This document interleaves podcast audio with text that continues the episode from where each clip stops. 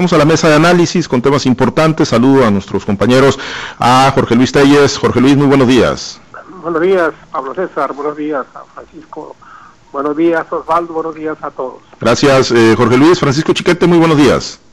Muy buenos días, Pablo César. Buenos días a Jorge Luis Osvaldo y a nuestros radioescuchos. Gracias, eh, Francisco Osvaldo Villaseñor. Muy buenos días también. Muy buen día, Pablo. Buen día, Chiquete. Buenos días, José Luis. ¿Listos? Gracias. Eh, bueno, pues eh, hoy, digo, ahí el tema político está calientito, ¿no? El de aquí de, de, nuestra patria chica, el tema sinaloense. Hay acontecimientos en las últimas 24 horas que, que bueno, pues podrían interpretarse como movimientos dentro del tablero.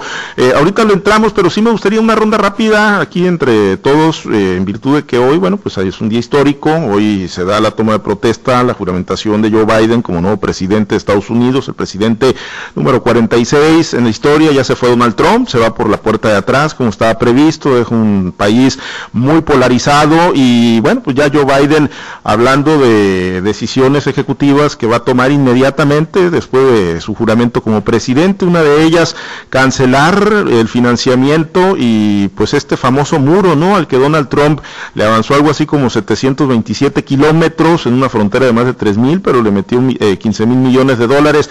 Jorge Luis, eh, ¿qué viene para México y qué podemos esperar en esta nueva era ahí con eh, Joe Biden, eh, un gobierno mexicano también que ayer le atizó a través de la Fiscalía General de la República, el titular Alejandro Gersmanero, a instituciones importantes de Estados Unidos como el Departamento de Justicia y la DEA? ¿Qué, podemos esperar hoy en este día histórico y en la relación que vendrá en los próximos cuatro años con Estados Unidos, Jorge Luis? Pues el tema, la verdad, parece, parece complicado. No fue únicamente en qué manera, sino el propio López Obrador el que le acusó al gobierno, al sistema de seguridad de Estados Unidos, cuando diciendo que si ellos estaban indignados, pues que México estaba todavía más indignado porque se había elaborado un expediente con, pruebas prefabricadas en contra del general Cienfuegos. La verdad es que es increíble cómo, cómo el presidente López Obrador cambia de opinión en, en cosa de días, cosa de meses, porque cuando se se dio a conocer la aprehensión del general Cienfuegos, al parecer el presidente López Obrador hasta lo, hasta lo celebró y dijo, bueno, pues que esto favorecía el combate a la corrupción, no omitió que se trataba de un personaje, pues el, personaje de más alto rango en las Fuerzas Armadas, como es el secretario de la Defensa Nacional. Ya cambió de opinión, ahora se convirtió en el principal defensor del general Cienfuegos, y esto lleva a un enfrentamiento con los Estados Unidos, como si no tuviéramos ya mucho con esta relación tan, tan irracional que se dio entre Trump y Donald Trump, porque pues son dos, dos, eh, dos lados totalmente opuestos, ¿no? Trump ultraderechista y López Obrador presumiendo de, de ultraizquierdista. Entonces uno se explica cómo se suscitó esa empatía que le llevó a, López Obrador incluso a visitar a Trump en, la Casa Blanca y a permitir que el nombre del presidente de México fuera incluido en los promocionales de campaña del presidente Trump. Definitivamente es buena noticia esto de que no siga, que no siga, que no continúe el muro, porque esto atenta contra la dignidad de México. Yo me, me reservaría esperar que otros pronunciamientos tiene Biden, que el día de hoy si toca esto, en contra de México para poder opinar. Yo creo que hay mucha especulación, hay mucha duda. Biden parece un hombre centrado, equilibrado, que no se va, que no se va a dejar llevar por rencores ni por odios, sabiendo que esto atenta contra la estabilidad del país. Entonces yo prefería esperar, esperar qué dice Biden en concreto para poder emitir mi opinión, mi opinión, que es únicamente mi opinión sobre el particular. Muy bien, 10 de la mañana es, el, es la toma de protesta y de ahí vendrá el mensaje de Joe Biden, pero sí, como dice Jorge Luis Francisco, tiene, pues es un hombre centrado y trae una agenda pues muy clara, ¿no? En el tema de migración, eh, que es donde hay una relación muy estrecha, ¿no? Ya anunciando algunos programas para eh, los Dreamers, para evitar la persecución que se ha venido dando contra ellos en Estados Unidos, eh, el tema de, pues, el cambio climático, la agenda ambiental, las energías limpias, energías renovables, ¿no? Que pareciera México va en un sentido muy contrario también a lo que se está impulsando en Estados Unidos. Pues, por lo tanto, el mundo respira tranquilo ahora que se va Trump. Ha sido una de las mayores amenazas a cada uno de los temas que plantea la relación entre los pueblos, el manejo del medio ambiente, la búsqueda de energías limpias y alternativas, en fin, es una, una situación que había puesto no solo Estados Unidos, sino al mundo entero en, en una polarización, en un enfrentamiento innecesario y absurdo, retrógrado. ¿Qué podemos esperar? Pues eh, mi mayor ilusión, mi mayor esperanza respecto de, Biden es su anunciado programa de, migración. Una, una amnistía a los migrantes, un programa de naturalización de los migrantes ilegales no es algo automático, y ahí esbozando algunos trazos, a cinco años de, de, proceso se irían dando la, la ciudad. Es una, una buena expectativa, quizá no la que estamos esperando, la amnistía general que dio Reagan y que permitió la nacionalización de 11 millones de personas, pero bueno, hay, hay mejores expectativas respecto de lo que se vivió con Trump, una pesadilla verdaderamente. ¿Y cuál es la posición de México? Pues no sé. ¿A qué está jugando México? No sé. No se lo podemos explicar. Es cierto, el, el expediente de, de Cienfuegos es muy deficiente, está muy hecho muy a la ligera, con todos esos mitos que Estados Unidos ha creado con sus recovecos legales, como eh, testigos protegidos, con todas esas figuras intangibles pero estás hablando del sistema de seguridad de un país. No puedes este, llegar y echarle la bronca, echarle el carayazo y decir, te a que nos veamos en los tribunales internacionales.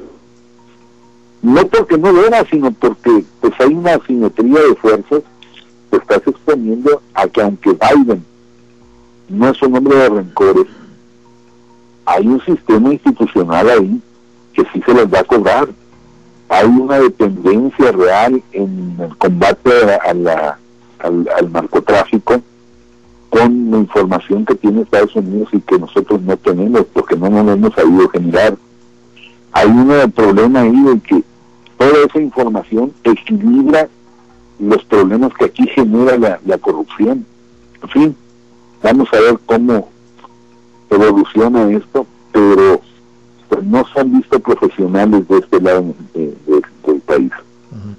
Eh, Osvaldo, eh, pues ¿Qué, ¿Cuál es la expectativa de, relación, no, ante lo que ya narra Chiquetti, que ha sido pues muy evidente, no, una, una confrontación, bueno, lo que fue evidente es pues una especie de sumisión ante Donald Trump, eh, se la jugó el presidente López Obrador con él, le sirvió como ariete en la campaña, que no le sirvió de mucho porque terminó perdiendo Donald Trump, y hoy, bueno, pues llega Joe Biden y trae una agenda pues que sí pareciera muy contraria a muchos de los planes que se están ejecutando aquí en nuestro país. Mira, yo creo que si la relación con Trump fue difícil por el carácter, por la forma de conducirse, por no ser un hombre de Estado, por no tener ni seguir los protocolos eh, de un jefe de Estado. Eh, creo que con Biden va a ser mucho más difícil, pero por todo lo contrario. Porque efectivamente yo coincido con, con Chiquete.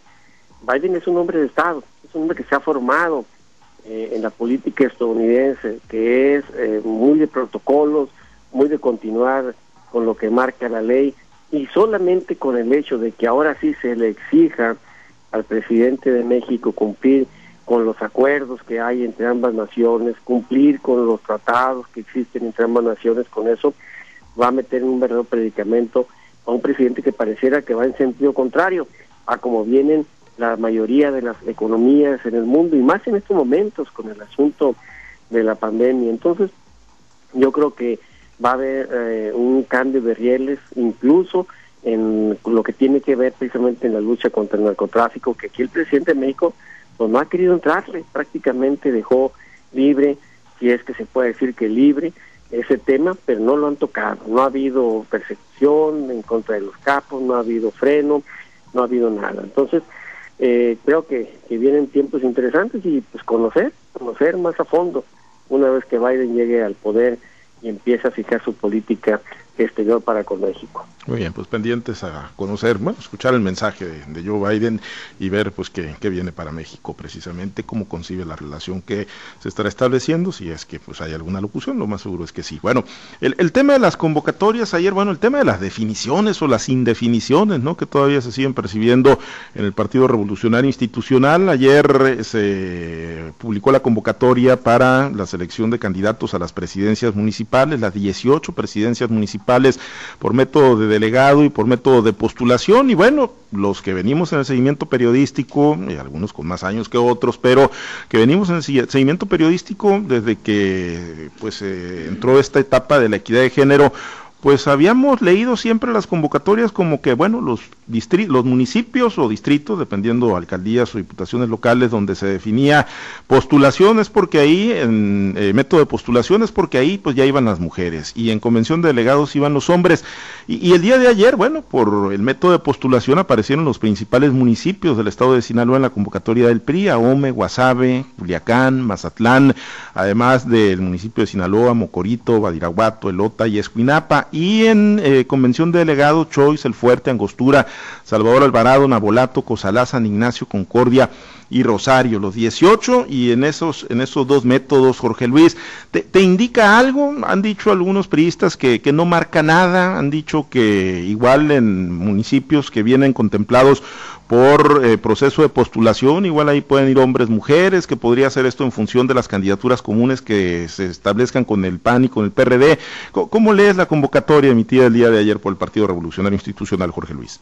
Pues mira, desde que, desde que en el PRI inventaron este, este precepto de comisión para la postulación y la comisión de delegados, pues que es un método muy viejo, siempre quedó claro que la comisión para la postulación era para cuidar la, paridad, la paridad de género, es decir, para garantizar que en el reparto de, en este caso de presidencias municipales, sean nueve contra nueve y evitar por ahí, por ahí que eh, haya un poco, digamos, en, lugar de nueve que sean diez, por ejemplo, diez este, candidatos a presidentes municipales, pues aquí entra la comisión para poner orden y para decir que son que son nueve.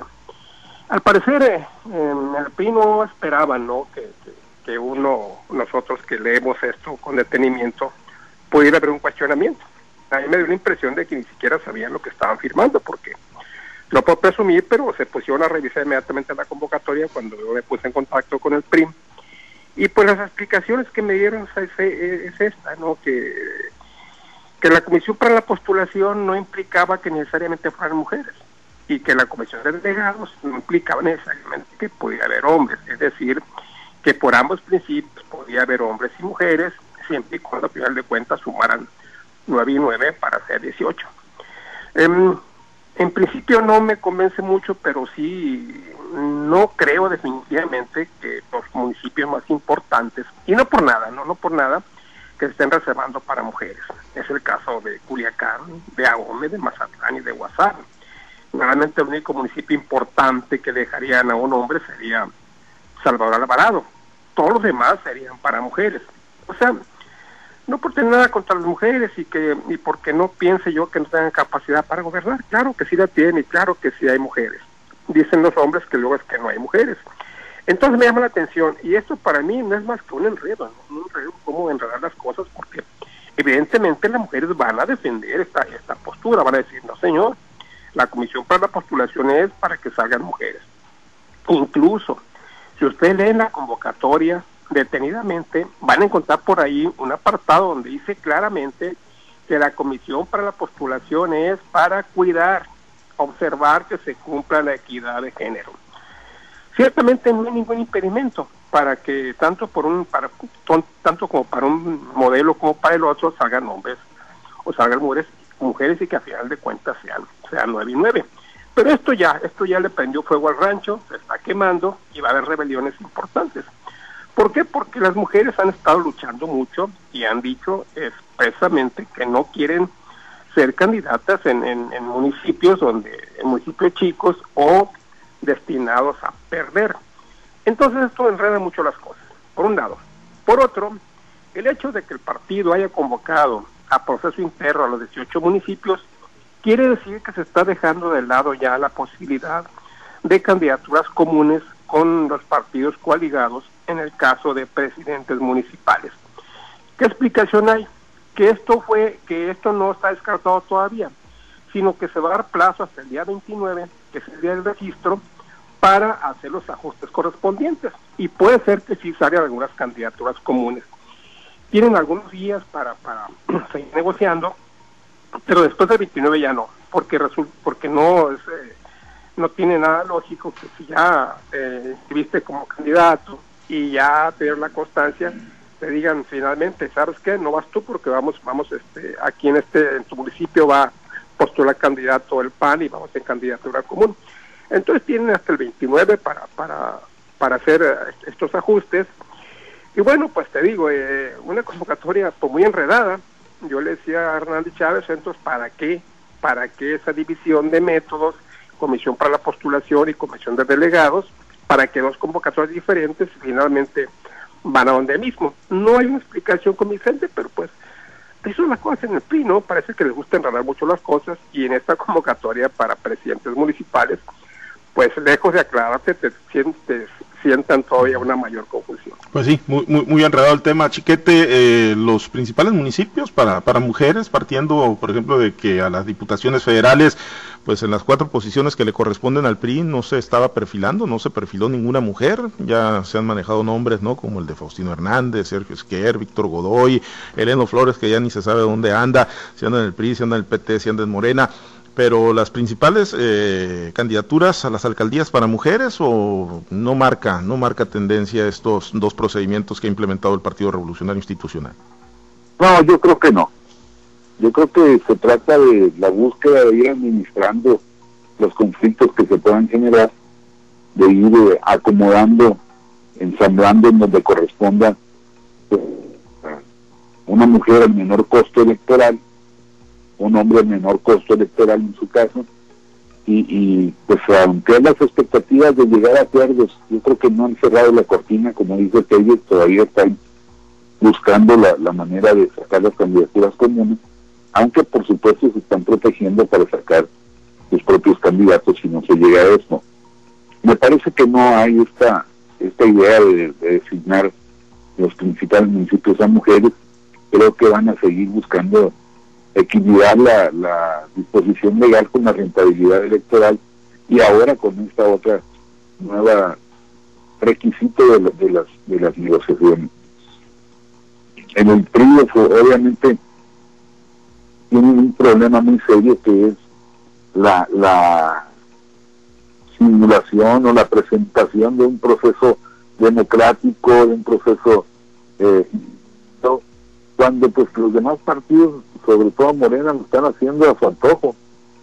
El, proceso de, Morena pues ha sido hasta burdo ya en que la, en el de gobernador no, aparecieron ni siquiera las encuestas, no hubo sustentación de los resultados que, que proclamaron, no solo en Sinaloa, sino en casi todos los estados. De manera que el PRI podría quitarse de todos esos problemas y hacer lo mismo, pero bueno, no, no está en ellos hay una estructura mental que lo lleva a la burocratización de las decisiones, aunque ya sabemos cómo se están tomando. Me parece que no ese es el indicativo, creo que están buscando cómo ir administrando los, los lugares para ver cómo acomodan todos estos requisitos nuevos que se han ido acumulando. Muy bien, tener, tener un proceso ahí pues controlado hasta cierto punto, hasta el final, ¿no? Para, para poder poner y quitar eh, pues a cómo se vayan presentando las necesidades. Osvaldo, eh, pues ayer el otro ingrediente, además de, digo, de esto, de esto que, que ya analizabas también en tu columna transición, que tiene que ver con los dos métodos y bueno, a lo que estábamos acostumbrados en los usos y costumbres del Partido Revolucionario Institucional. El, otro ingrediente, tú habías venido comentando, el tapado no va a salir eh, antes del 20 porque no se quiere empalmar y no se quiere empañar el informe de la señora Rosy Fuentes de Ordaz, presidenta del DIF. Y ayer pues surgió un cambio de agenda, se va hasta el 9 de febrero. ¿Tiene alguna relación esto con el tapado o el destape de quien va a ser el candidato al gobierno de Sinaloa en esta coalición PRI-PAN-PRD? Pues mira, yo creo que ya estamos en, los tiempos eh, definitivos y definitorios. En nuestra columna del sábado adelantamos que el nombre del tapado pudiera revelarse precisamente hoy por la tarde noche, una vez que pasara el informe del señor Rosy Fuentes, o bien a más tarde el día de mañana. El viernes son los registros. Y bueno, yo creo que con informe o sin informe, las condiciones están dadas para que hoy por la tarde noche se pueda empezar la filtración y mañana ya los anuncios oficiales de quién puede ser el candidato del PRI a la gubernatura de Sinaloa. El gobernador ha estado eh, desde, la, desde ayer, está en la Ciudad de México, eh, todo es cuestión de horas, eh, ya ha habido pláticas con Alejandro Moreno, hoy de nueva cuenta continúa la mayor parte del día por allá. Y regresa a Sinaloa, eh, ya seguramente dejando todo planchado, hay muchas especulaciones, se habla de que va a haber una gran sorpresa, y cuando ya es una gran sorpresa, pues ah carijo, pues quién, quién puede hacer que signifique una gran sorpresa, y yo decía ayer, y no ir a ser una gran decepción, digo, porque la sorpresa puede ser a favor o puede ser en contra, ¿no? Pero la lectura es muy diferente cuando dices tú, ah, sorpresa, eh, qué grande la sorpresa y te llena de júbilo, a cuando te sorprendes por decepción. Entonces, pero no, ven, yo veo mucho júbilo, veo mucha tranquilidad, este, pues yo creo que sí va a ser una gran sorpresa. ¿Cuál va a ser el nombre? Pues ahí estamos todos tratando de adivinar, haciendo conjeturas, pero lo que sí es cierto es que eh, el PRI ha ido cuidando todo, todo el proceso, el gobernador ha todo el proceso, de tal forma que no se le salga de control eh, ni el más mínimo detalle. Y lo decíamos y lo hemos dicho en varias ocasiones, no hay que buscar la fórmula y las fórmulas tradicionales, esta es una elección completamente diferente, con nuevas reglas de juego completamente diferentes. Tienes que cuidar muchas ecuaciones y lo estamos viendo precisamente ahora en la nueva forma en que viene la selección del método de candidatos en, las convocatorias para alcaldes. Tienes que cuidar muchas muchas ecuaciones, que si dónde va mujer, que si dónde va hombre, que si es menor de 35 años, que si va una indígena, que si por la eh, índice de votación, si es de alta, baja o mediana, en fin, toda una serie de, detalles que hoy se tiene que cuidar para que el partido no vaya a perder un candidato en la mesa, como se dice coloquialmente. Y ahí que, pues bueno, las reglas son completamente diferentes y seguramente eh, esas reglas son las que está siguiendo quienes están operando la asociación en Sinaloa y la designación de los candidatos eh, en los diferentes municipios, los diferentes distritos. Son reglas nuevas y hay que verlas, hay que conocerlas, incluso hasta para aquellos casos donde pueda haber candidaturas comunes. Ya no es como antes, hay nuevas reglas, nueva ley, que hay que, hay que fijarse bien en ella. Muy bien, pues eh, pendientes porque sí, la realidad es que pues trae inquieto a los priistas y trae inquieto a la clase política, ¿no? Mientras que otros precandidatos pues ya están pues eh, avanzando en sus recorridos por lo menos por el estado de Sinaloa y pues aunque van en los tiempos, en sus convocatorias pues están, están en stand-by. Eh, finalmente Jorge Luis, pues dice Osvaldo, una sorpresa, ¿qué podríamos ver como una sorpresa a estas alturas, ¿no? Con nombres ya muy, muy manoseados y, reducida la lista, ¿no? ¿Qué, qué podría interpretar ya como una sorpresa a estas alturas? Pues yo como sorpresa únicamente interpretaría que fuera alguien que no se ha mencionado. Yo creo que ya se ha mencionado mucho a todos los nombres, incluyendo a Gonzalo Gómez Flores, el secretario general de gobierno, que se manejó con tan bajo perfil, como debe ser un secretario general de gobierno que, que, nunca se le nunca se le, se le mencionó al menos con mucha profusión, siempre se dijo, ¿no? Está, puede ser también el secretario general de gobierno, pero nunca, nunca se manejó pues como, como se han nombrado a otros eh, candidatos, precandidatos, como, como Mario Zamora, como Jesús Valdés, como, como otros que andan por ahí, incluso Javier Izar ha sido mucho más mencionado que, que Gonzalo Gómez Flores, a pesar, bueno, de que los perfiles son, son bastante, bastante diferentes. En el caso de Gómez Flores, yo yo en mi opinión personal yo lo pongo también no no no como aspirante simpatizante sino como aspirante militante. Lo cierto es que Gómez Flores tiene mucha carrera de interior del PRI quizás no con los reflectores que han tenido otros pero en realidad sí la tiene Gómez Flores.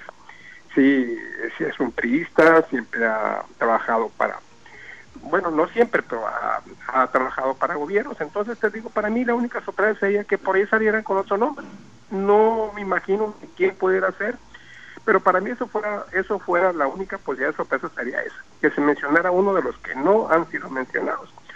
Lo demás no creo, ¿no? Cualquiera puede ser, conociendo el estilo de que nos das copen, cualquiera puede ser.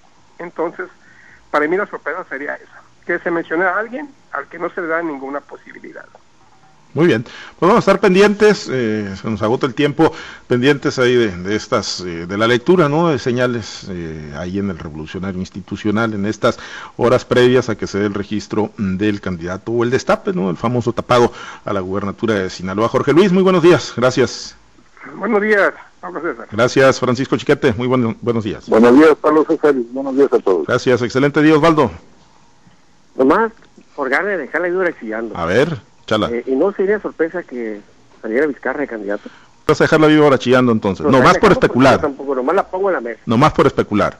No más por especular. Muy bien. Gracias, Osvaldo. Excelente día. Hay que estar pendiente. Bueno, pues se ha mencionado ¿no? también Jesús Vizcarra, pero bueno, ahí está la posibilidad también es priista o ha participado en el revolucionario institucional. Vamos a ver finalmente cuál es esa famosa sorpresa y cuando se le quite la capucha del tapado, cómo lo reciben los del Partido Revolucionario Institucional y los del PAN y los del PRI y obviamente en los frentes opositores, no en Morena, en Movimiento Ciudadano y en las otras alternativas políticas como el Partido Sinaloense. Ya nos vamos, muchas gracias a los compañeros operadores en las diferentes plazas de Grupo Chávez Radio, muchas gracias a usted, nuestros amables radio escuchas, manténgase en la sintonía de las estaciones de Grupo Chávez y permanentemente conectado con nosotros nosotros a través de nuestras alternativas digitales, nuestro portal www.noticieroaltavoz.com, estamos en Twitter, estamos en Instagram, los podcasts los puede encontrar en Spotify, ahí más adelante en unos minutitos tendremos la mesa de análisis, la entrevista con el doctor Ernesto Echeverría, siga los contenidos que tenemos para usted en Noticiero Altavoz. Soy Pablo César Espinosa, le deseo a usted que tenga un excelente y muy productivo día.